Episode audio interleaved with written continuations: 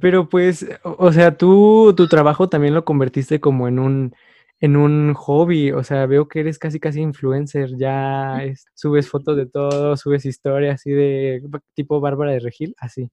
Siento que Ojalá estuviera como Bárbara de Regil, ¿verdad? Pero este, pues es que en realidad yo es lo que le digo a la gente. probando.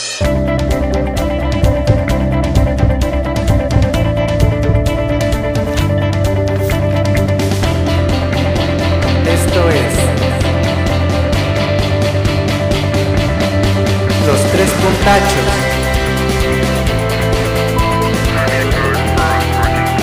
Por Rogelio Vázquez.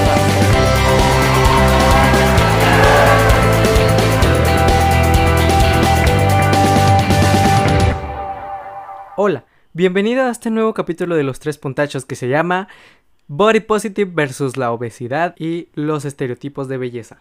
Hoy hablaremos un poco de una campaña en la que muchas marcas se han metido últimamente durante estos últimos años. Estoy hablando de el body positive.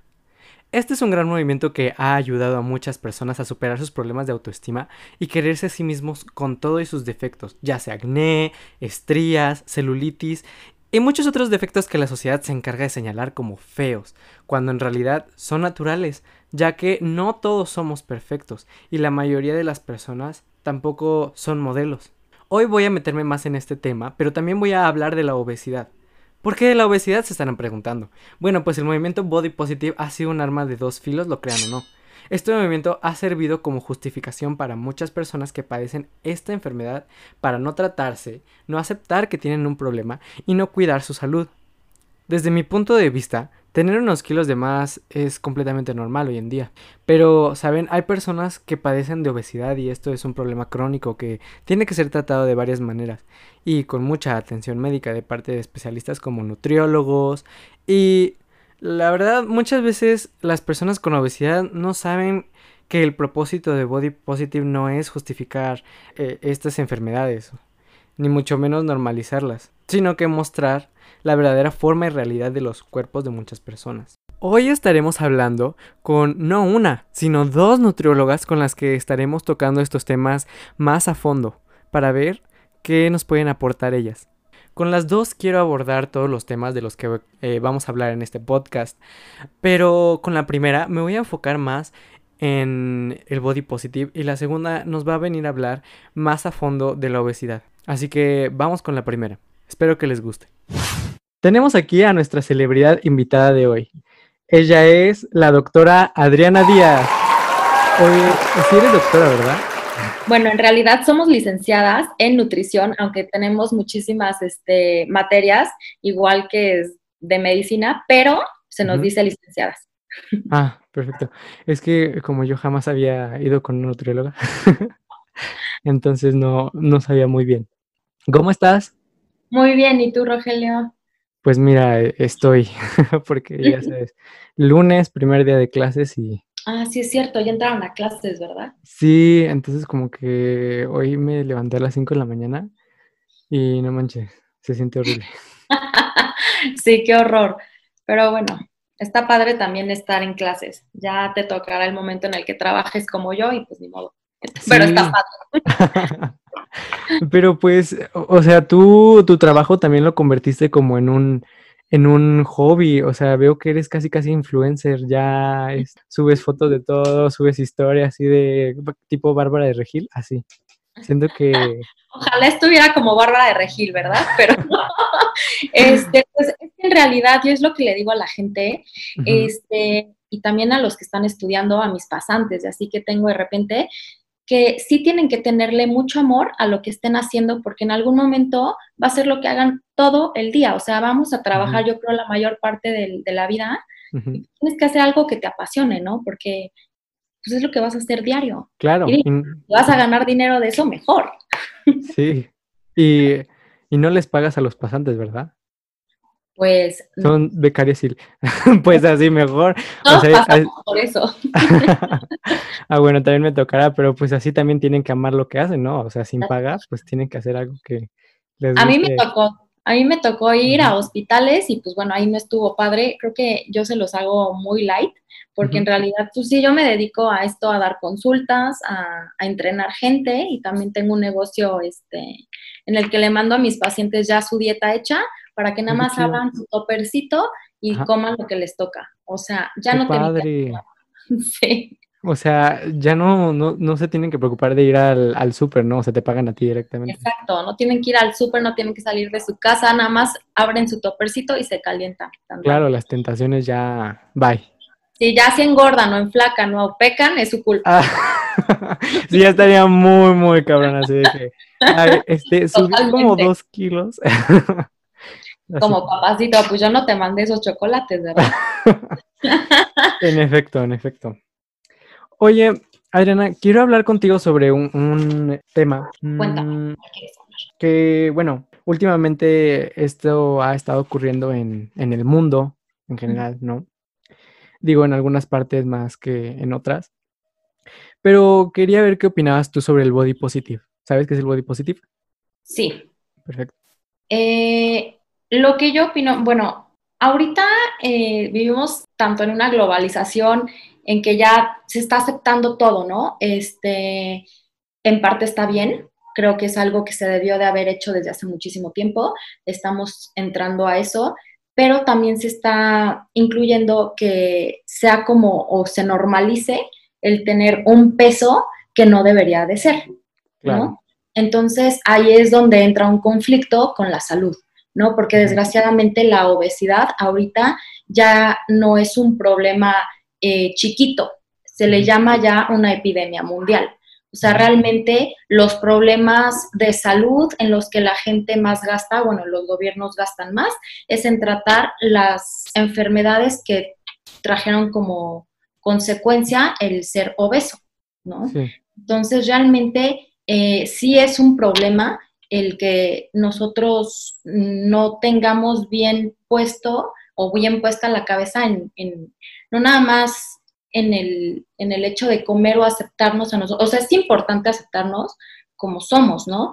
Pero es importante saber que lo primero es la salud, ¿no? Y eso es lo más importante. Este, bueno, y hablando de esto, como ¿qué, otra cosa, o sea, hablando de esto, qué es algo más importante que quisiera saber o del body? Ah, claro, este, ¿cuánto crees, o sea, tú crees que las marcas en realidad están haciendo bien, o sea, si en realidad le están echando ganas a, al body positivo, o sea, con todo esto de que Calvin Klein sacó, por ejemplo, una negrita gordita, no me acuerdo, creo que era trans. Sí, de hecho es trans, ajá. Digo, eso está bien, porque pues justo lo que leía del body positive es este, aceptarte como eres en cuanto a si tienes acné, estrías, eh, alguna orientación sexual diferente. Y quería ver si tú sientes que las marcas en realidad están llegando a este objetivo. No. O sea, sí, sí he visto el, comercial, de hecho, del de Calvin Klein, pero en realidad no creo que se refleje a lo que se quiere llegar, ¿sabes? O sea, desgraciadamente el ser humano confunde todo, todo lo confundimos. Hay veces que igual a mucha gente le llega por el lado bueno, pero es difícil llegarle a todos por el lado bueno, ¿sabes? O sea, desgraciadamente em, ellos quieren como difundir eso, el que tú te aceptes como persona, ya sea las niñas con estrías o bueno, también los niños tienen, ¿no? O con celulitis, que son tal vez cositas que no podemos evitar. Claro. O sea, el acné ¿Cómo con el lado bueno? O sea, estás diciendo que algunas personas necesitan como más terapia. Ah, claro. De hecho, casi todos necesitamos terapia. Bueno, sí. Es un hecho. Así es. Pero a mucha gente es como, pues lo veo ya normal. O sea, normalizan el hecho de estar gorditos, ¿no? Y eso no está bien. O sea, sí es una epidemia. Y el hecho de estar gordito, mucha gente que dice, no sé si has escuchado que dicen, gordito pero feliz. Ah, claro y yo, o sea, perdónenme en el alma, perdónenme en el alma, pero yo nunca he visto en consulta a alguien que venga y le digo, pesas X números, les puede. O sea, la gente que viene un poquito pasadita de peso ni se quiere subir a la báscula. Entonces, cuando yo digo, a ver, no qué gordito, pero feliz, entonces no están, ahí hay un conflicto, ¿sabes? Que dices, no, o sea, ni siquiera una marca te puede decir, eh, que tú estés tranquilo con tu peso. Y siento que es un poco, ahí hay algo de conflicto eh, con el sector salud, que realmente no están llegando a nada, ¿sabes? Claro, no, no están como aterrizando muy bien la idea. Oye, este, mm, desviándonos un poco del tema de la obesidad, ¿has tenido tú pacientes con acné? ¿Has tratado este, el acné con dieta? ¿Pura dieta? Mm, realmente el acné es un... Muchas dermatólogas te dicen que no tienen nada que ver con el tema de la comida. Yo sí creo que tiene que ver todo que ver. O sea, yo sí definitivamente soy las personas que cree que eres lo que come. Claro. Totalmente. O sea, si, tienes el pelo bonito, si tienes este, no sé, la piel bonita, brillosita. Es más, un día que no tomes agua, te vas a estar arrugada. ¿Por qué? Porque estás deshidratada. O sea, la piel se te va a notar acartonada. Entonces, claro, no vas a tener un pelo bonito de papas, o sea. No, no se puede. Si no estás comiendo una comida llena de nutrientes, tu cuerpo lo va a manifestar. O sea, siempre es así. Incluso también no nada más con lo que comes. Las emociones que tú tienes, ya estés deprimido, ya estés con un bajón, ya estés de mil formas que estés, tu cuerpo te da a notar eso. O sea, tú también podrías decir que la celulitis es también un reflejo de eso. La celulitis totalmente se puede quitar con una buena alimentación, totalmente. Y también es un como, o sea, es un efecto de una mala alimentación o así. 100%. 100%. Y de malos hábitos, porque de hecho la celulitis, cuando me preguntan, Adri, este, ¿cómo me quito la celulitis? Las niñas, ¿no? Y, este, y les digo, pues, mi reina, tienes que dejar de comer esto, esto y esto, empezar a hacer ejercicio, porque, pues bueno, va de la mano, y luego las veo fumando y digo, pues bueno, la celulitis, porque por ejemplo, le dices a las niñas, oye, este, deja el cigarro porque porque, no sé, te hace daño a los pulmones, ¿no? o puedes tener problemas a los, no sé, problemas ya de verdad de cáncer. Claro. Pero, y no les vale. Pero si le dices a una niña, oye, te causa celulitis el cigarro, es de, lo apaga. al instante. Y tú dices, ¿qué onda? Sí, o sea, dos tíos se han muerto de eso y yo creo que más les impacta a las niñas como de, no, me voy a ver fea. o sea, o sea, y es eso, el, el, aspecto sí tiene muchísimo peso en la gente.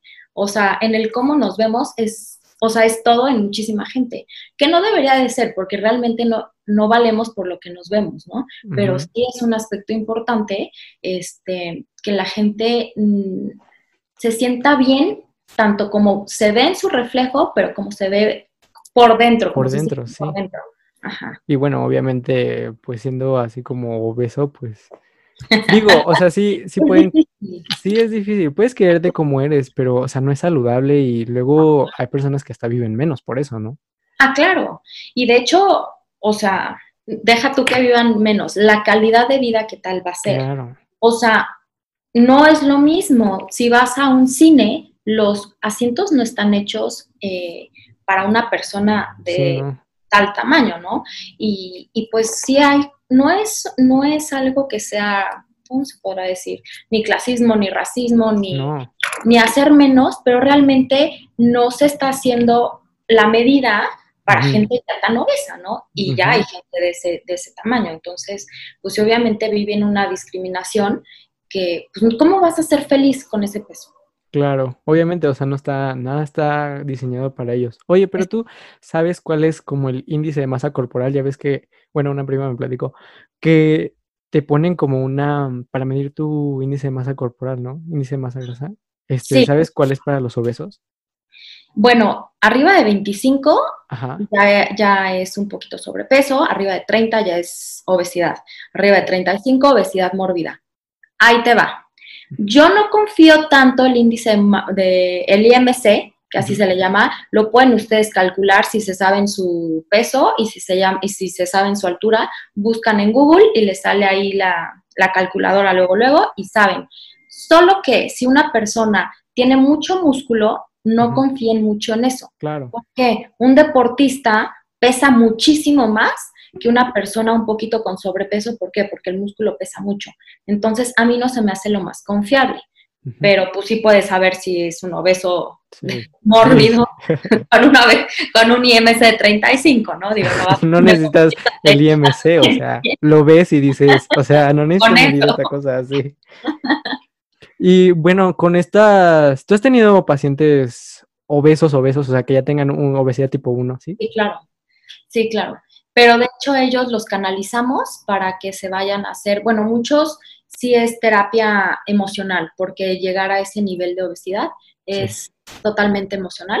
Eh, hay problemas que van mucho más allá que lo que están comiendo, o sea, comen por algún tema en específico, entonces eso lo tenemos que ver conjunto con psiquiatras, con psicólogos y a veces con alguien, con un doctor especialista que pueda hacerle la banda gástrica, ¿no? Porque al final del día sí la necesitan. Oh, ok, entonces tú trabajas con psicólogos y todos al mismo tiempo en el mismo... En conjunto, así Ajá, en conjunto. Y tú para, mm, bueno, para personas no tan obesas, pero que están, ya ves que están de moda estas dietas cetogénicas, la keto, por ejemplo, ¿las recomendarías? No. ¿Las recomiendas? no. De hecho, sí, no. Me aventé un round hace ratito con un paciente eh, que me pidió dieta cetogénica, que le entregamos dieta cetogénica, y le dije, a ver, eh, en realidad no es necesario, no, y siempre pongo este ejemplo. imaginemos que nosotros somos la pila de un teléfono. Necesitamos el 100% para estar cargados. Ese es el, el, consumo de calorías que necesitamos en el día. Por ejemplo, tú, Rogelio, este, necesitas 2.000 calorías al día, ¿no?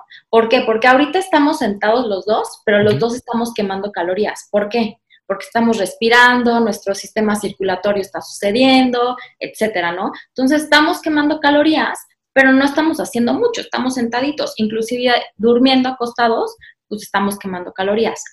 Pero, pero no todos quemamos las mismas calorías en el mismo tiempo, se llama eh, sistema basal. Pero bueno, ese no es el punto. el punto es que estamos quemando calorías a cada ratito. Ahora, de esas calorías, del 100%, tú, Rogelio, necesitas 2000, el 60% de esas calorías tienen que venir de los hidratos de carbono o carbohidratos, que se les dice, ¿no? Imagínate, todo eso, 60%. ¿Por qué?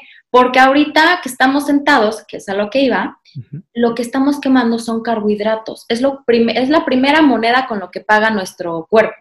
O sea, empezamos a hacer ejercicio y no empezamos a quemar luego, luego grasa. O sea, los primeros 40 minutos de ejercicio estamos quemando carbohidratos. Entonces, mucha gente, aparte, es como camina 15 minutos al día. No hiciste nada. No, pues no. O sea, quemaste carbohidratos, ¿no? Pero bueno, de esos 60% de carbohidratos que necesitaste al día, no todo es malo. O sea, son verduras, son frutas, son arroz, avena, ¿no? Bueno, de esos 60% que eran carbohidratos, lo demás es que sobran 40, van entre 25 a 30 que necesitamos grasa. O sea, imagínate. Y un 15 o un 10 proteína. Ahora, todo depende de qué, tan, qué tanto sea tu gasto. O sea, si eres un deportista, si tienes problemas, etcétera. Pero hablando de una persona normal, necesitamos 15, 10 mucho sería 18 a 20% de proteínas este, en tu consumo diario del día. O sea, no es nada. Entonces, imagínate que la gente quiera nada más consumir proteínas y grasa, ¿qué va a pasar? Es un desajuste, no nada más eh, metabólico, sino también digestivo, hormonal. O sea, es, un, es una barbaridad. Y lo sienten. Tengo, o sea, una conocí, no voy a mencionar, pero este, que nos dijo, es que estoy haciendo la dieta keto y mira, lo primero que haces es entrar en cetosis.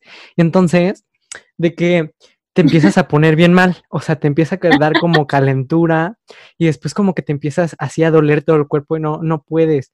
Y ya después como después de las dos semanas de quita, yo dije, o sea, no manches, ¿yo para qué quiero eso? Eso no, no suena saludable, ¿me entiendes? O sea, yo, o sea, eh, eh, tu cuerpo está expresándose de, una manera. Que se adapte a la dieta que llevas, pues no significa que esté bien. No, no está bien.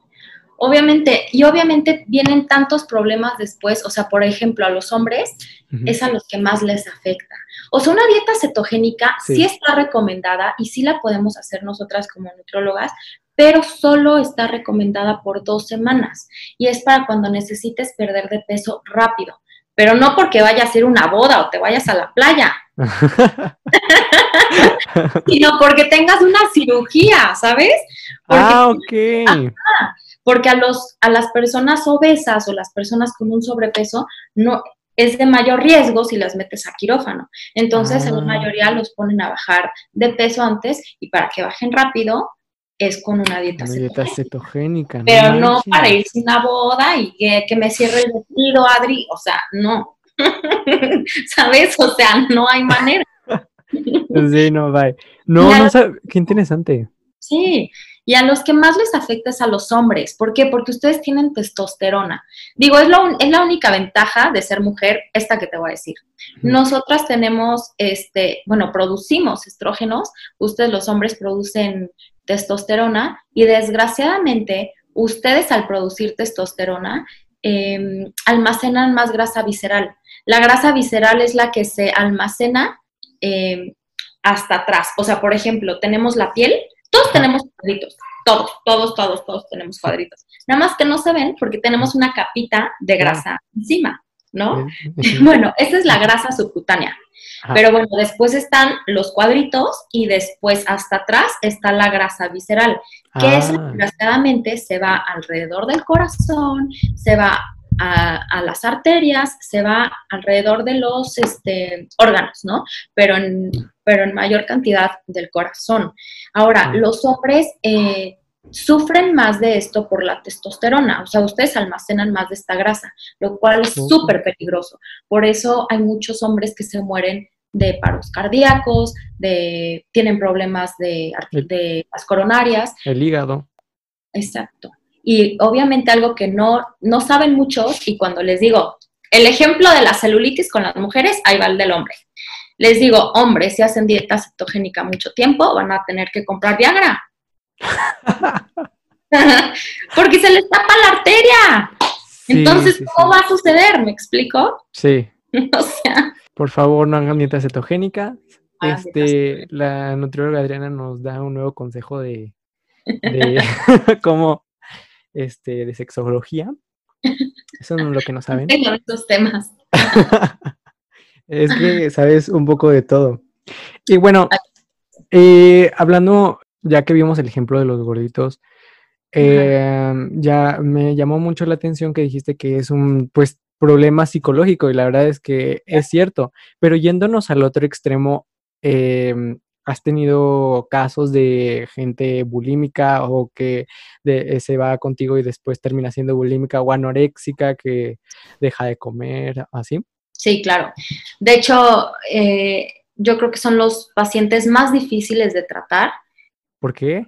Porque son problemas psicológicos. Al final del día, mm. yo no soy psicóloga, sí llevé psicología eh, dos, tres años, pero al final del día, pues no es mi, no es lo que yo hago. Ajá. Entonces, eh, de hecho, voy a poner el ejemplo, tuve una paciente, obviamente sin nombres, que yo no sabía que era bulímica. Eh, me tardé dos sesiones con ella en dar. Que hay cositas, o sea, que ya tienes tú como nutrióloga, cuando eres, este, cuando atiendes a gente, tienes que tener ojo clínico.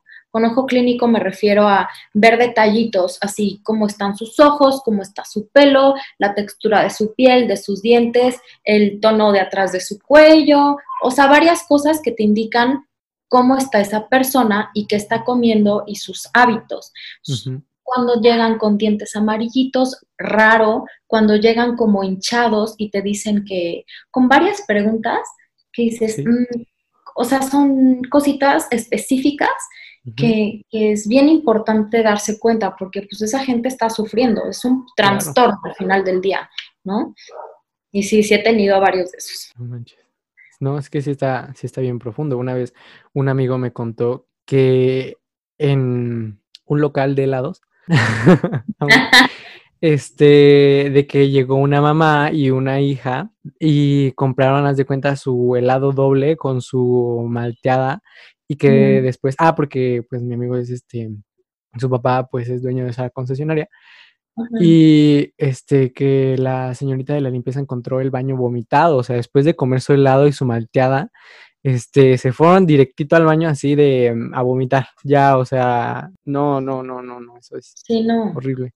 Y por lo general eh, son niñas, es gente que al final del día sigue teniendo esa presión por estar perfecto, ¿no? Porque abres Instagram, abres cualquier red social y todos están perfectos. Es que dices, ¿qué onda? Piel perfecta, pelo perfecto, cuadrito, cinturita. Obviamente también se editan muchísimo. La, De hecho, pacientes que me dicen, es que Adri, es que veo a mis amigas y le digo, a ver, tú no eres tus amigas, te relajas, igual ellas usan aplicaciones que no se deberían de usar, se deberían de eliminar todas porque están vendiendo una mentira, pero bueno, cada quien se la cree, ¿no? O sea, si alguien se siente a gusto subiendo una mentira y viéndose al espejo como no es, pues cada quien, ¿no? Claro. Pero, por ejemplo, ahorita que mencionabas la, la bulimia, muchas niñas o bueno, mucha gente no sabe que la digestión no empieza en el estómago. Empieza en la boca. Empieza en la lengua. Ajá, ajá. Entonces, pon tú, cuando empiezan, esto es lo que pasa en la bulimia. Las niñas no son delgaditas. ¿Por qué? Porque se meten a trancones de 5.000, 6.000, a veces 10.000 calorías en una sentada. Y van y vomitan, pero ¿qué pasa? En la boca ya absorbieron más, como la mitad de calorías. imagínate, absorbieron ya 5.000 calorías y solo fue en una sentada. Ya se comieron, si una niña necesitaba 1.500 calorías al día, ya se comió la de 5 días. O bueno, claro. Sí, bueno, y no por eso tiene que dejar de comer esos días, sino que coma mejor, ¿no? Exacto, tienen que aprender, pero esto solo se logra, o sea, realmente es un tema psicológico. O sea, y está cañón. O sea, hay más, más psicológico, tienen que ir con un psiquiatra, porque es demasiada ansiedad y hay algunos que sí necesitan ayuda con medicamentos, ¿no? Para bajarles el nivel de ansiedad. Claro. Y ya por último, este, yo ayer vi en Netflix como una serie que se llama Cambio de piel. Este, y estoy un poco conflictado, pero quería saber tú qué opinas, porque, o sea, en este, en este programa salen dos este, chavas, o sea, bueno, esto ya es más con el acné, no con la obesidad, pero este, salen dos chavas que la primera tiene como una cicatriz en medio de, o sea, eh, de la panza, porque la apuñalaron y después tiene hoyos y le hacen una cirugía y dije, bueno, está bien, o sea, e, e, es, es aceptable, esas cosas como que no se quitan a menos que sea con cirugía. Y la segunda, este, se va como con un tratamiento con con otra de las hosts. Y un tratamiento así de que es súper caro y que no sé qué, y ella sufre porque tiene acné. Y pues quería saber primero tú qué piensas antes de decirte lo mío. ¿Qué pienso de ese programa? Sí, programas como esos de... no está mal, no está mal querer ser tu mejor versión. No está mal. Yo sí creo que tú puedes ser tu mejor versión pero siempre tienes que buscar la manera de hacerlo sin cirugías. O sea, esa gente, por ejemplo, la que le disparó el esposo y todo eso, tiene un, no fue por ella, ¿sabes? Pero al final del día se fue descuidando. O sea, sí tienes que empezar a amarte mucho, empoderarte como persona y decir, ¿sabes qué? Bueno, ya pasé esto, pero yo me voy a cuidar, voy a comer bien, me voy a poner bloqueador porque sin bloqueador me arrugo, este, como agua, que es súper importante, de hecho ahorita estaba haciendo un post que voy a subir acerca de la buena hidratación, que mucha gente no, sabe ni qué tomar. Este, sí, entonces, este, sí es importante que empecemos por lo que podemos hacer nosotros antes de, ¿no? Ya si es inevitable, pues si te quieres, o sea, cambiar algo que sí de verdad te molesta mucho, pues ahora le vas.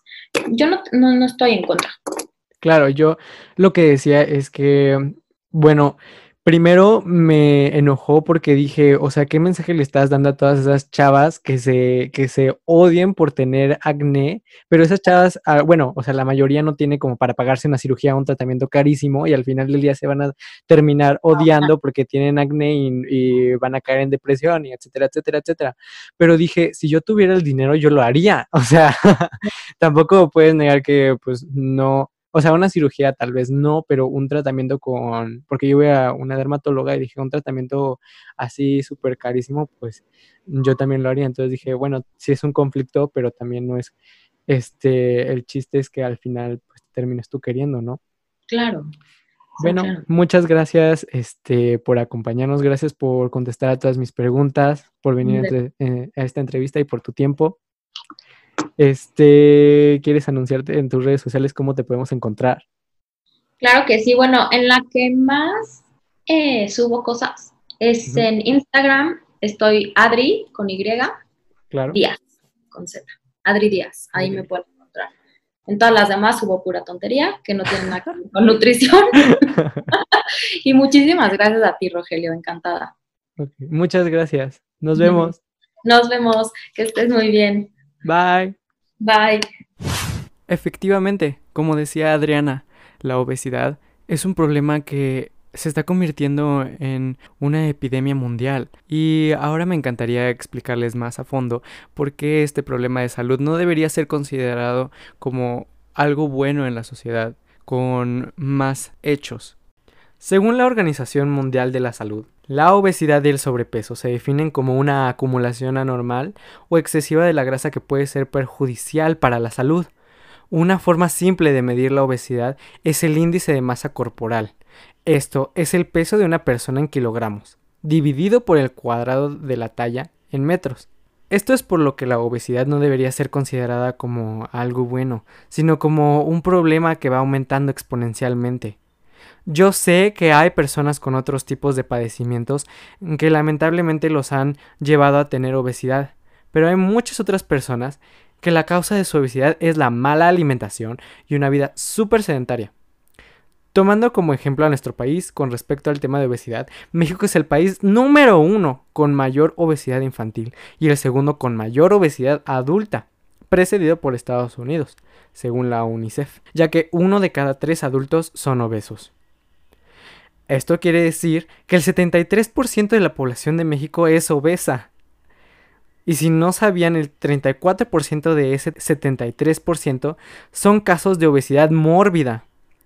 Lo crean o no, esto tiene más repercusión en nuestro país de lo que pensamos. Imaginen que ese 73% de personas en México viven con una muy corta esperanza de vida, la obesidad como tal no te mata, pero sí trae un sinfín de problemas como los problemas cardiovasculares que sí pueden terminar en una tragedia. La obesidad ha restado cuatro años a la esperanza de vida en este país. Eso nos deja como uno de los países con peor esperanza de vida en el mundo. La obesidad no solo trae problemas a la salud, si no sabían, también trae problemas a nuestra economía y ha sido otra de las causas por las que México aún no es una potencia mundial. Puede que hayan causas más fuertes por las que todavía no somos una potencia mundial, tampoco voy a exagerar, pero creo que vale la pena concientizar en esta. El sobrepeso representa el 8.9% del gasto en salud en México, y esto ha ocasionado que nuestro país reduzca el Producto Interno Bruto en un 5.3%, según la Organización para la Cooperación y el Desarrollo Económicos, o OCDE. O sea, si la gente hiciera ejercicio, y se alimentara saludablemente como, no sé, Japón, entonces podrían prevenirse hasta 290 mil enfermedades no transmitibles como la diabetes de aquí al 2050 y se ahorrarían 465 millones de pesos al año en costos sanitarios. Sí, las calles no tendrían tantos hoyos. También con este coronavirus los hospitales se vaciarían un poco y no tendríamos que estar sufriendo tanto esta pandemia, como ya habíamos dicho en el capítulo pasado. A lo que me lleva que también, como había dicho previamente, somos alrededor de 127 millones de personas en este país, ¿recuerdan? De estas 127 millones de personas, 2.4 millones de trabajadores reducen su fuerza laboral cada año por ser menos productivos, y eso también baja el Producto Interno Bruto. Tal vez pensarán que estos números tan altos de obesidad se deben a personas adultas que llevan una vida muy inerte, pero se equivocan. El 15% de la población infantil en México tiene obesidad y es mayor obesidad que cualquier otro país tiene. Todo esto se puede combatir haciendo ejercicio, comiendo frutas y verduras, tomando mucha agua, dejando los refrescos y bebidas alcohólicas, aunque bueno, no está mal darse un lujo cada cierto tiempo, pero no en exceso y no todos los días. Y por último, no comer tantos alimentos procesados. Hablando de, la Organización Panamericana de la Salud dijo que México es uno de los principales países latinoamericanos en consumo de alimentos ultraprocesados. En México consumimos en promedio 214 kilogramos de alimentos ultraprocesados por persona al año, ubicándonos con ello en el primer lugar respecto a este consumo. Esto lo dijo la doctora Shama Levy, directora adjunta del Centro de Investigación en Evaluación y Encuestas del Instituto Nacional de Salud Pública, durante su entrevista en el programa Simbiosis de TV UNAM. A continuación tenemos nuestra entrevista con nuestra segunda invitada especial de hoy, con la que retomaremos el tema de body positive y hablaremos sobre los estereotipos de belleza que existen en nuestra sociedad hoy en día. Pero más importante aún, tocaremos más a fondo el tema de la obesidad. Y estoy aquí con nuestra segunda invitada de hoy. Ella es la doctora Montserrat Barrera. ¿Cómo estás? Hola, muy bien, muchas gracias. Oye, eh, Monse, queríamos, ¿sí te puedo decir Monse? Sí, claro que sí. Montserrat, doctora. Monse, está perfecto. Ok.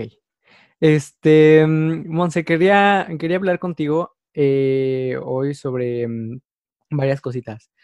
Eh, la primera, un poquito tocar el tema, ¿sabes lo que es el body positive? No así como tal, pero ya me platicabas algo.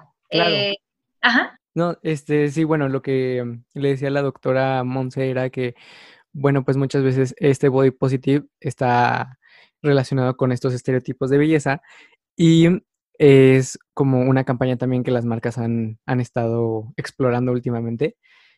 Y dinos, ¿qué te parece esto que las marcas están haciendo? ¿Crees que es acertado?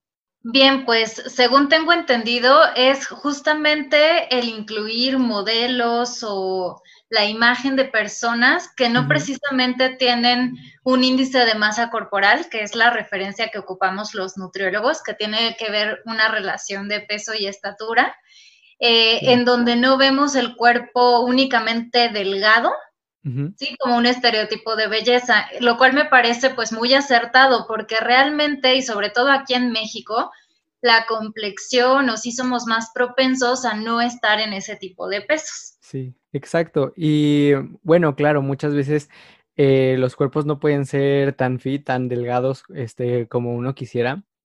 Pero justamente también en este podcast estamos hablando de este, qué pasa cuando las personas tienen sobrepeso y justifican ese sobrepeso este, mm, con estas campañas de body positive. Este, ¿Tú crees que está bien que las, que las personas con obesidad, con este tipo de padecimientos, se acepten como son? Bien, pues aquí es una pregunta que definitivamente la aceptación siempre tiene que estar presente, ¿no? Sin embargo, eh, sí se asocia el sobrepeso, que es la acumulación de grasa, con algunas tendencias a enfermedades. Entonces, o ya hay riesgo de presentarlas o ya se presentan. Y es ahí cuando la propuesta de, los nutriólogos debería de ser enfocarnos en un cuerpo saludable. Sí, posiblemente el, el hecho de pasar un proceso de cambio de hábitos, de estilo de vida, sí, sí deba de partir definitivamente de una aceptación, no de un rechazo o de querer cambiar porque no me acepto o no me gusto.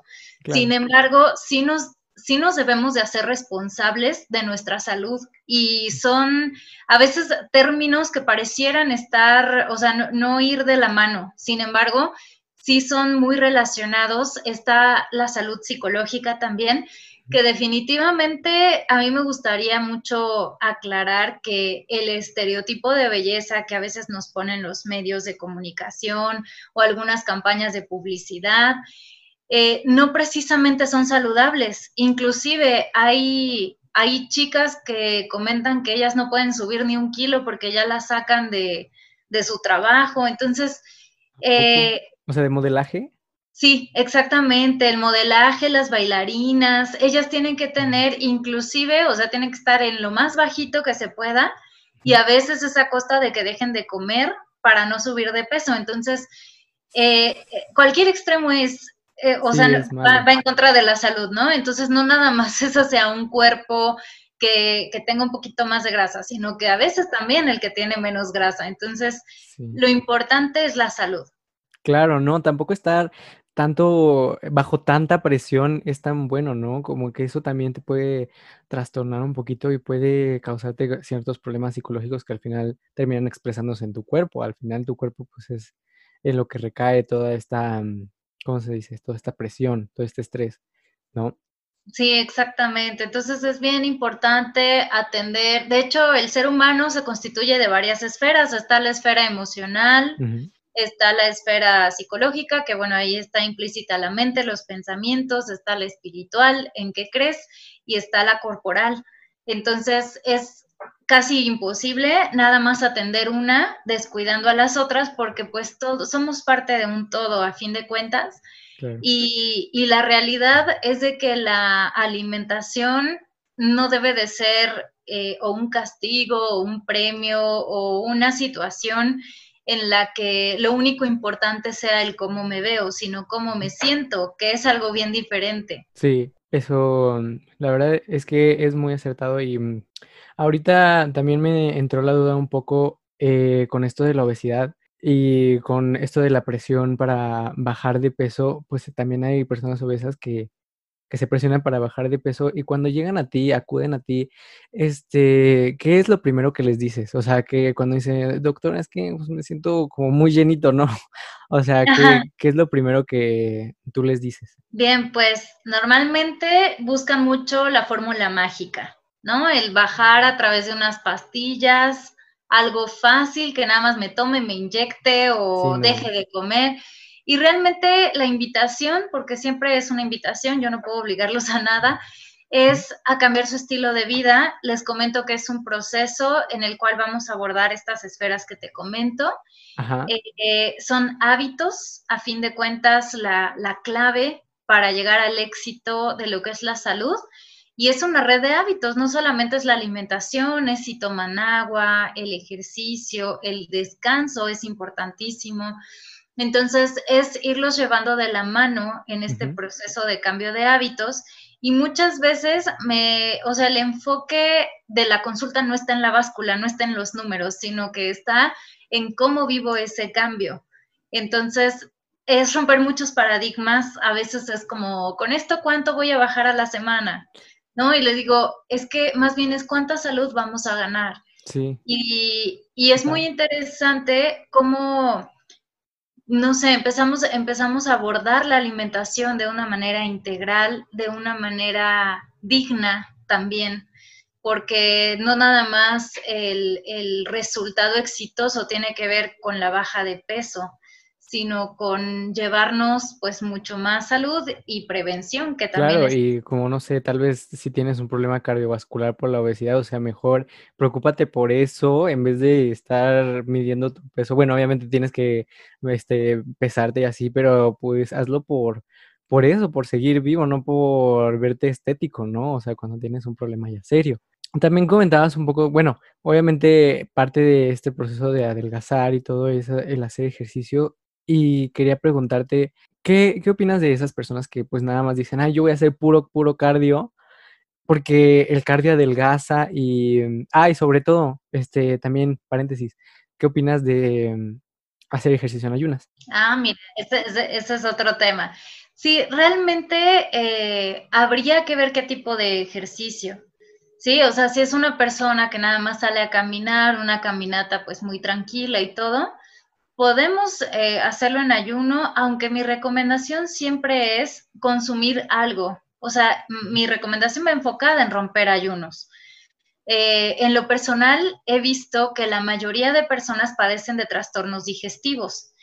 Todo lo que es gastritis, colitis, estreñimiento, eh, reflujo, son trastornos que están sumamente enfocados con la parte emocional. eh, sí, por eso se llama colitis nerviosa, gastritis nerviosa, porque tiene una causa emocional. Entonces, si yo quiero bajar de peso y tengo estos padecimientos y no desayuno, más bien estoy, eh, pues ahora sí que fomentando este trastorno digestivo. Claro, estás regando, o sea. Exactamente, entonces, aunque sea de que, ah, ya me fui a hacer mi ejercicio, llego y me como una manzana o lo que sea así ligero, me va a caer súper mal por las horas que han pasado de ayuno.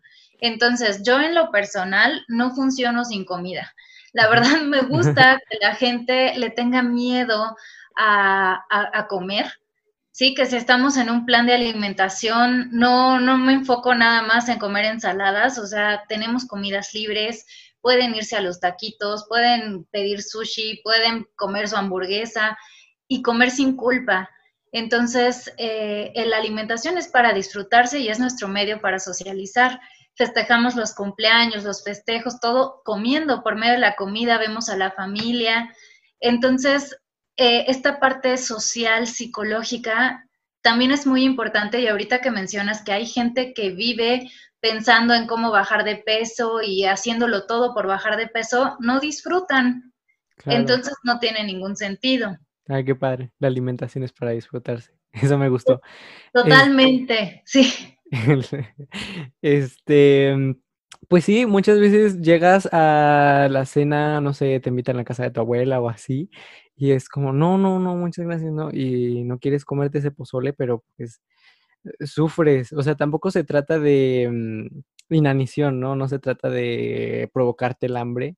Ah, bueno, también hablando de provocarse el hambre, este, ¿tú recomendarías el ayuno intermitente? O sea, que esas personas que se dejan sin comer, o sea, entre, creo que horas, no sé cómo funciona el ayuno intermitente, pero... Sí, mira, el ayuno intermitente no es como tal una dieta, sino más bien son lapsos en los que sí comes alimento y lapsos en los que dejas de comer alimento.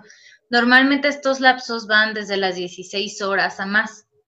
Eh, en lo personal no lo recomiendo porque siento que esta práctica tiene que ser una práctica también muy mental en la que se supone que el periodo de abstinencia no tienes que estar pensando en ahora que pueda me voy a comer una pizza entera, ¿no? Que es lo que hacen las personas que luego he visto que lo practican, que también el cuerpo pues necesita energía y no solamente pues si haces o no haces ejercicio, sino también si estás haciendo cualquier actividad, la mente consume su combustible, ¿no? Entonces, eh, podemos caer tanto en generarnos ansiedad, una ansiedad pues gratis, porque realmente es únicamente por, o sea, como vamos a, proponer una solución, entre comillas, que a la vez me va a afectar más. Entonces, el ayuno intermitente, la verdad es que en casos muy específicos se recomendaría, pero la gran mayoría de personas, como lo comenté, si tenemos trastornos digestivos, hormonales, emocionales, no lo recomiendo porque es agravar más esas patologías. Ok, muy bien. Sí, casi, casi que es para personas, no sé, que quieren hacer como algún retiro espiritual y privarse de eso y desintoxicarse, pero es una desintoxicación también mucho como de la mente y del alma. Y justo es, es, otro tipo de práctica que tiene un sentido muy bonito y que si la sabemos hacer también puede tener efecto positivo, pero el día a día no sé si, si están en el trabajo con la presión y todo y decir, y, aparte no desayuné, está muy difícil. Sí. sí, porque necesitamos combustible. Y pues, tienes que echarte un sándwich, no sé, o desayunar siquiera, pero muchas veces también comen en exceso porque, no sé, por ejemplo, en la mañana, este, las personas que van a trabajo así nada más echan un café, un, pan y ya, y bueno, hablando de eso, ¿tú crees que los mexicanos en general tienen una buena dieta? O sea, mm, no sé, este, los frijoles, las tortillas o todos esos platillos este, que son deliciosos, este, el chile el, nogada que es de temporada. O sea, ¿tú cómo ves la nutrición en general en México? Bueno, yo te puedo decir que México es el país de la comida más rica que existe. La gastronomía mexicana es deliciosa y si bien es cierto que muchas veces con la tortilla, el queso y el frijol hacemos ya muchos platillos diferentes. Sí, sin duda. Entonces, Sí, no, la comida mexicana es de lo más rico. Y si vemos, o sea, justamente lo que mencionabas, ¿no? Eh, nopales, tortillas, frijol. Con eso podemos hacer una dieta perfectamente balanceada y que nos cubra nuestras necesidades energéticas. Entonces, en realidad, esto quiere decir que las personas que no tienen, eh, o sea, digamos, mucha acceso en las comunidades, a ir a ver, exacto, o sea, que tienen ahí sus cultivos y todo, tienen acceso a la comida más nutritiva. Entonces, esto yo lo veo como un punto súper importante a favor. Eh, sin embargo, también las preparaciones, pues muchas veces ocupan la manteca, eh, ocupan la salsa, y entonces resulta que empezamos también a, a, caer en alimentos que no precisamente es de cómetelo diario, pero perfectamente en fin de semana pues podemos disfrutar desde unas enchiladas, unos chilaquiles, el, el pambazo, eh, los sopes, las gorditas. Entonces, se vale el fin de semana y no todo el día, solamente en una comida. Decir, voy a, disfrutar lo que, lo que es la comida, la garnacha, ¿no? Como le decimos aquí en México pero eh, sino de diario y en cuanto a nuestra disponibilidad, tanto de frutas, verduras, o sea, si vas al mercado, de verdad que está padrísimo.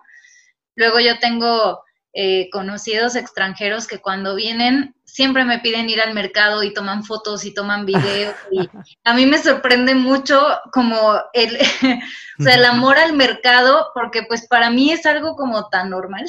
Sí, sí, sí. Y bueno, muchas veces lo, tienes a la vuelta de la esquina, pero los, extranjeros son como, wow, no manches, está delicioso. Sí, porque todo consumen en latas y congelados, ¿no? Y entonces aquí vas al mercado y ves los quelites, las tunas, los higos y, es, ¿y esto de dónde salió?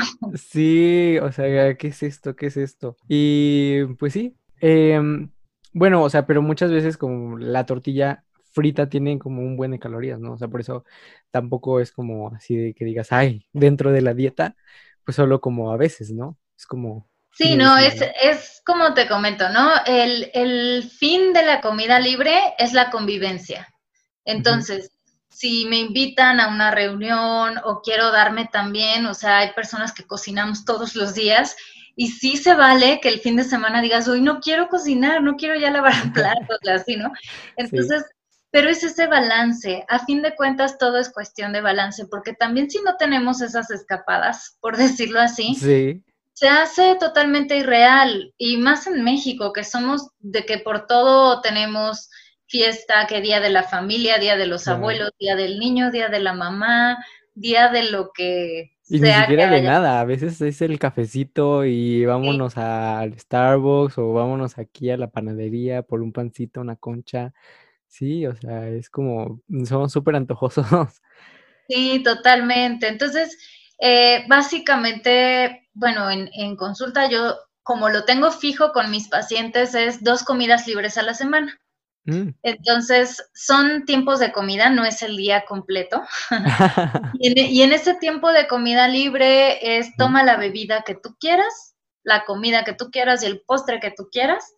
Y la verdad con eso aprendemos a destinar antojos, a disfrutarlos, a comer sin culpa y estamos cambiando estilo de vida. Entonces se hace algo muy padre. Sí, y pues eso también es como bueno, ser antojosos, o sea, tener tan de tanto aquí en México puede ser este un arma de dos filos, porque en una de esas, si, si estás en una dieta y, y si tienes dos comidas libres, pues qué padre y lo disfrutas. Pero hay muchas personas que no llevan dietas y están come y come y pues engordan y pues ahorita ya somos número uno, bueno, este, ya lo dije previamente, pero somos número uno en obesidad infantil y número dos, este, en obesidad adulta.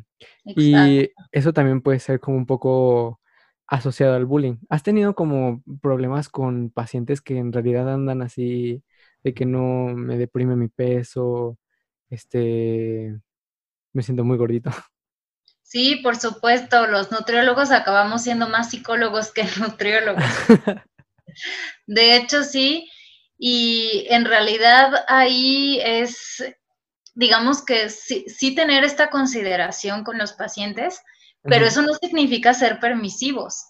Claro. Entonces, sí hay que hablar con mucho tacto, hay que hablar, pues a fin de cuentas se acercan con un profesional de la salud, no para que les diga, pues vas por buen camino, sigue así, acéptate y quiérete y ya, porque la realidad es de que no, o sea, hay propensión, las enfermedades existen y se dan muchísimo más fuertes si no estamos en el peso adecuado. De hecho, el 80% de enfermedades se previenen con una alimentación correcta. ¿A poco?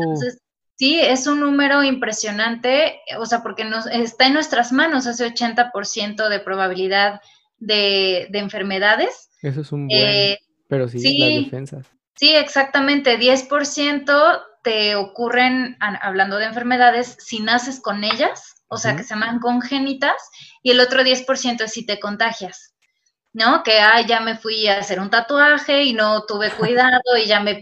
Sí, o sea, ese tipo de, de, cosas o ahora con el coronavirus, o, la influenza o el sarampión, o sea, es, es por contacto, por contagio, ¿no? Pero el 80% es por lo que comemos e incluso en este tema que está muy de moda, que es el coronavirus y todo lo que está sucediendo, se ha visto que quien sale de esto es quien tiene su sistema inmunológico fuerte. En realidad, más que la edad, más que cualquier cosa, es si no tienes enfermedades alternas, porque como hay pues ancianos que, han salido y jóvenes que no han salido, entonces tiene mucho que ver con el sistema inmunológico y la alimentación es la que nos dice qué tan fuertes somos.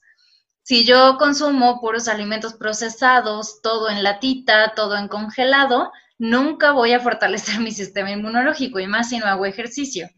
En cambio, si opto por lo natural, hago ejercicio, entonces también estoy cuidando mucho el, prevenir cualquier tipo de enfermedad. Oye, y mm, ya por último, ¿tú recomiendas, bueno, cuando los pacientes quieren bajar de peso, ¿tú recomiendas estas dietas cetogénicas como la keto? O sea, porque ahorita andan como de moda, ¿no? O sea, y quería saber si tú también eras de las nutriólogas, porque yo, bueno, no, nunca he ido a una nutrióloga, pero sí la nutrióloga de, una conocida le recomendó que hiciera una dieta cetogénica y yo quería saber, ¿tú qué piensas? Ok. Ay, pues luego los nutriólogos nos contradecimos. no, no, no, no, te preocupes. en lo personal, cualquier dieta que restrinja algún grupo de alimentos, la cetogénica restringe el carbohidrato, Claro. Para mí ya no estamos haciendo un balance. Eh, también para llevar una dieta cetogénica no es algo tan sencillo, es sumamente complicado. No sé si sabías que hay que medir con tiras reactivas tu orina para saber que estés en estado de cetosis. ¿Qué, es eso? Ah, sí, sí, sí, creo que sí me platicó, pero... Cuando vas al baño debes de tener unas tiras especiales y checar cómo está la acidez, o sea, sí, ah. en, realidad es algo sumamente complicado el mantenerte en un estado cetogénico. Y claro, y también de hecho en, o sea, tal vez los, estaba viendo un documental de Zac Efron que hizo y fue a Italia, que visitaron un pueblito en el que había mayor índice de longevidad, en el, uno de los lugares con mayor índice de longevidad en el mundo. Y decía que los carbohidratos son una base importante para la longevidad en los adultos, tales en los adolescentes eh, no tanto, tales necesitan un poco más de proteína, pero aún así de cualquier forma tienen carbohidratos porque pues comen más, pero los adultos necesitan más carbohidratos que proteínas y pues eso, o sea, básicamente de eso consta la dieta de ese pueblito, de ese lugar de, de carbohidratos buenos como pasta, verduras, frutas, este, y creo que también dejar de un lado pues los carbohidratos y como que entrar en esta cetosis, este también deja como muy así desbalanceado el cuerpo, ¿no? Claro, lo que pasa es que el carbohidrato es nuestra moneda energética. Entonces, si nos privamos del carbohidrato de entrada, el humor te cambia, incluso dietas cetogénicas te sugieren no hacer ejercicio, te sugieren ser sedentario, porque no tienes energía, sí, y, es muy grave el paciente en cetosis que está haciendo ejercicio, porque sin energía puede incluso caer pues, en el hospital. Entonces, Ajá, y, incluso la dieta cetogénica no está permitida más de 15 días. Entonces, si te fijas, no es la alimentación real. Por eso hay tanto rebote en la dieta cetogénica. Más bien, el estilo de dieta que, me encanta es la dieta mediterránea. La uh, dieta mediterránea, ¿la has escuchado? No, jamás. te digo que no voy al nutriólogo. es una dieta rica en antioxidantes. Uh. Entonces, el antioxidante es un protector celular. Aquí comemos muchísimo lo que es marisco, por ejemplo, los omega a través del pescado, del atún, están las carnes blancas que también llegan a ser un poquito más ligeras para la digestión. Eh, todo lo que son granos, lenteja, frijol, garbanzo, haba, el arroz, la pasta, por supuesto, son muy buenos y más cuando es que también tienes que ver el estilo de vida. Tengo pacientes que me dicen, yo desayuno a las 7 de la mañana y como hasta las 4 de la tarde. No. Entonces, eh, por ahí pueden comer algo que, los obligo prácticamente, alguna manzana o algo, pero es mucho tiempo de ayuno. Entonces, si no recurro a arroz, pasta, algo que realmente, como dicen, ¿no? Este, esto me llena y me hace sentir satisfecho. La avena es buenísima, el aceite de olivo, eh, todas las frutas de los colores del arco iris, entre más mejor para que haya pues más cantidad de, vitaminas, de minerales, fibra. Entonces, si te fijas, estamos abarcando todos los alimentos y además tienen sus comidas libres, que justo es para cuando puedan irse a pues a convivir con su familia y comer lo que más les guste, ya sea desde un helado triple de chocolate con Y, perfectamente tenemos resultados, que eso es lo, lo más padre de todo. Y a mí como nutrióloga de pronto me dicen, ¿por qué estás comiendo esto si eres nutrióloga, no? Y digo, pues sí, pero pues no soy infeliz. Es, saber balancear. Entonces, ahí está la clave y tanto balancear tu actividad física, tu descanso, tu hidratación, que también es un tema importantísimo. Y, eh, o sea, ya que mencionabas la avena, eh, a veces, bueno, yo sé que la avena tiene muchas calorías, ¿no? Y también las almendras y así, pero muchas veces tendemos a tenerle miedo a ciertos alimentos, este, por no comer en exceso calorías y así, y hay gente que en realidad cuenta sus calorías, ¿no? O sea, las pesa, las... Y mm, este, también quiero mm, tu opinión como de, está bien como llevar la cuenta de las calorías o la cuenta de, o sea, porque está bien llevar la cuenta de lo que comes, ¿no? O sea, eso es un hecho, pero de cuántas calorías comes, eh, si les dices a tus pacientes como si no, no puedes comer en exceso avena o así. No. Mira, la verdad es de que a veces los pacientes se saben mejor las calorías que yo.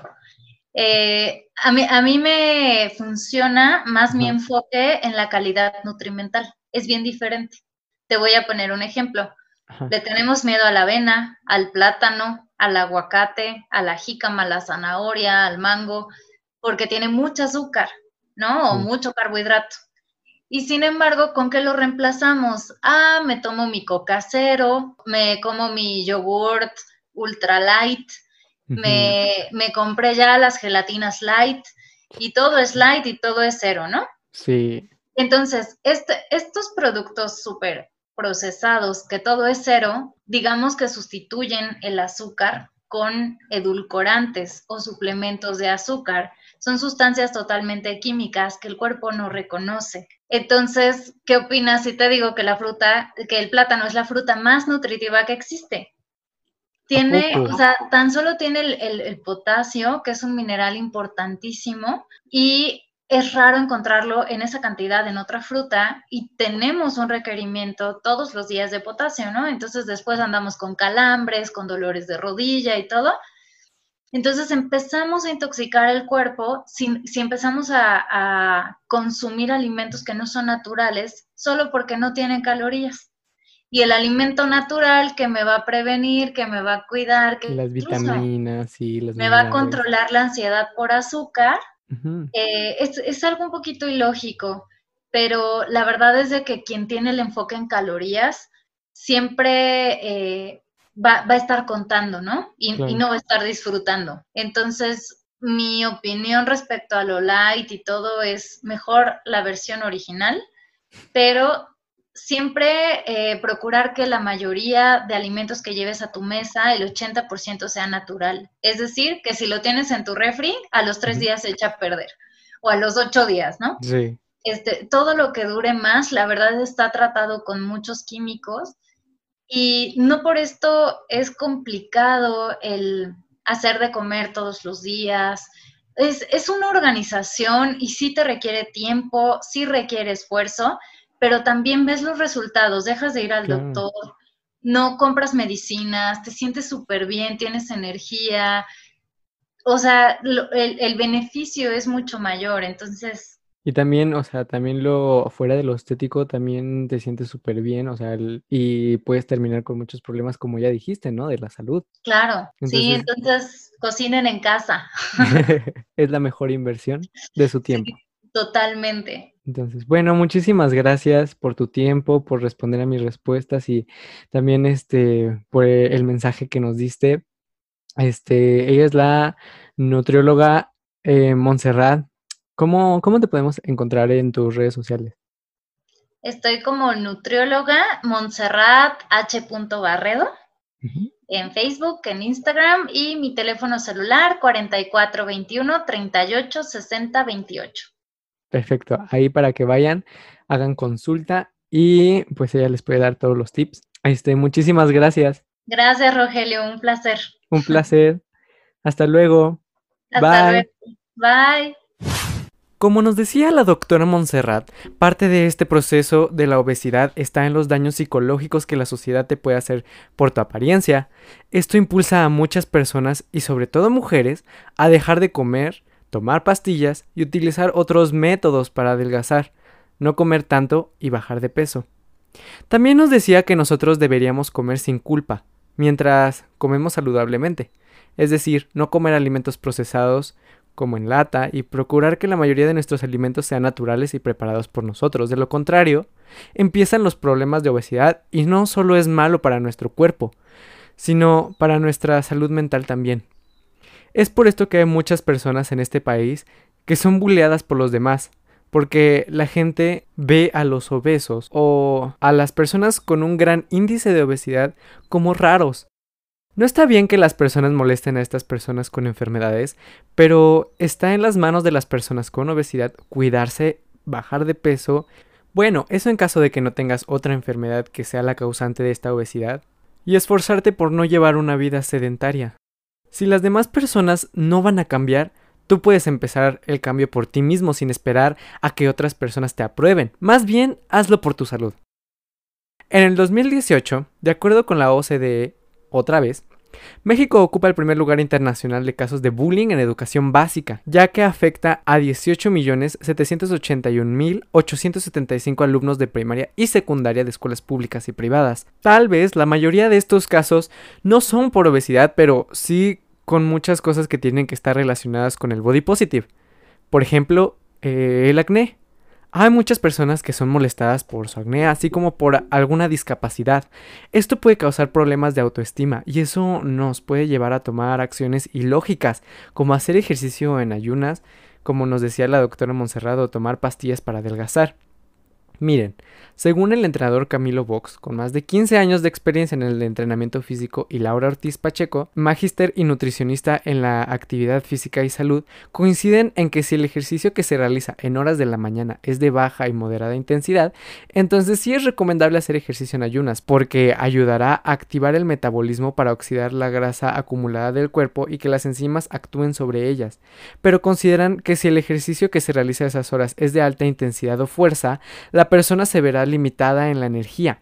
Hay que tener en cuenta que si la persona padece de ansiedad y no tiene una buena relación con la comida natural, es recomendable que no haga ejercicio en ayunas, porque el hambre aumentará en las próximas horas y se alimentará en exceso con comidas hipercalóricas, así que el esfuerzo no valdrá la pena. Yo personalmente les recomiendo que coman algo, una fruta, antes de hacer ejercicio. Esto les ayudará a subir sus niveles de azúcar y tendrán una energía durante todo el entrenamiento, hasta que puedan desayunar. Algo que sí es bueno hacer en ayunas es tomar agua antes de cualquier alimento. Beber agua en ayunas libera los desechos, minimiza los efectos nocivos de sustancias como el alcohol, el tabaco, la contaminación y la comida chatarra. Es importante tomar agua aun aunque no estemos sedientos, ya que de lo contrario, el estar sedientos es una señal de deshidratación. También considera que durante la noche, ya sea que duermes 5, 9 u 11 horas, no importa, tu cuerpo pasa todo ese tiempo sin tomar una gota de agua. Y es bueno que lo hidrates después de pasar largos lapsos de tiempo en deshidratación. Ahora voy a hablar del tema por el que están escuchando este podcast. Voy a hablar más a fondo del body positive. ¿Qué es el body positive? Según Internet, es un movimiento social arraigado en la creencia de que todos los seres humanos deben tener una imagen corporal positiva mientras desafían las formas en que la sociedad presenta y ve el cuerpo físico estereotipado. Es decir, es un movimiento que está enfocado en que las personas se quieran como son sin importar sus defectos y normalicen otro cierto tipo de cuerpos. Algunas fuentes sugieren que este movimiento comenzó en 1967 con una campaña contra la discriminación pública de las personas con sobrepeso y su lucha por sus derechos. Más tarde los activistas comenzaron a pedir respeto no solo por esta gente, sino por las personas con discapacidad, personas transgénero, etc. Otras fuentes sugieren que el body positive nació en 2007 como respuesta al body shaming, una tendencia que avergüenza a las mujeres por su físico. Surge en el momento en que se publica la primera revista en el mundo de habla hispana de tallas grandes, la revista llamada Revista Belleza XL, y también para combatir otros temas como la anorexia, ya que las mujeres estaban queriendo verse como las modelos tan flacas que empezó a haber eh, un gran aumento en la anorexia en la población de los países. Este movimiento se encarga de representar a las personas con vitiligo, acné, cicatrices, estrías, sobrepeso, discapacidades, diferentes tonos de color de piel, rasgos físicos y demás, una de las personas en este país que ha sido modelo de Body Positive representando a, las mujeres y personas con rasgos indígenas de México es nada más y nada menos que la famosísima Yalitza Aparicio. Este es solo un ejemplo por si se preguntaban si habían actrices de body positive en México. También las hay para muchas otras representaciones, pero ella ha logrado triunfar en muchos lados, lo que le hace un vivo ejemplo de que no falta ser una persona que cumple exactamente con los estereotipos de belleza y otros estándares que la sociedad ha puesto como que los hombres lleven el cabello corto y las mujeres el cabello largo para triunfar. Fue curioso tener la opinión de dos diferentes nutriólogas ya que no se contradijeron para nada la una a la otra, más bien reforzaron las ideas, y las dos coincidieron en puntos clave para nuestro bienestar. Hablo de que muchas veces tenemos conductas autodestructivas que nos imponemos a nosotros mismos, ya que sabemos que no tenemos la suficiente información para saber si están bien o mal, y son estas mismas conductas las que nos dicen que tenemos que empezar a hacer cambios en nuestras vidas para mejor. Quiero cerrar este podcast mandando un mensaje a todas aquellas personas que tienen alguna clase de defecto que las haga sentirse inferiores, menospreciados o menospreciadas, pero sobre todo avergonzados y avergonzadas de cómo lucen y cómo les gustaría verse. Quiero decirles que no están solos y que más allá de preocuparse por su apariencia, deberían preocuparse por su salud, por sí mismos y no dejarse ser definidos por la belleza que tienen, que no tienen, y cómo los ve la gente. Quisiera que se enfocaran en su salud mental, espiritual y física, sin avergonzarse de qué es lo que dirán de ustedes. Creo que todas las personas tenemos nuestro lugar en este planeta por ser únicos y no se nos será arrebatado este lugar solo por cómo lucimos. Quisiera que tú, que me estés escuchando, pensaras en qué es lo que en realidad te molesta de ti mismo. ¿Por qué te sientes tan avergonzado de cómo te ven? ¿Por qué la opinión de las demás personas es tan importante para ti? ¿Y por qué sientes que no puedes ser alguien independiente y ajeno a lo que las demás personas digan y las críticas de ellos hacia ti? Esto fue todo por hoy. Si tienes Anchor, no olvides mandar un mensaje de voz al programa. No olvides suscribirte. Si te gustó, compártelo. Nos vemos en el siguiente episodio. Chao.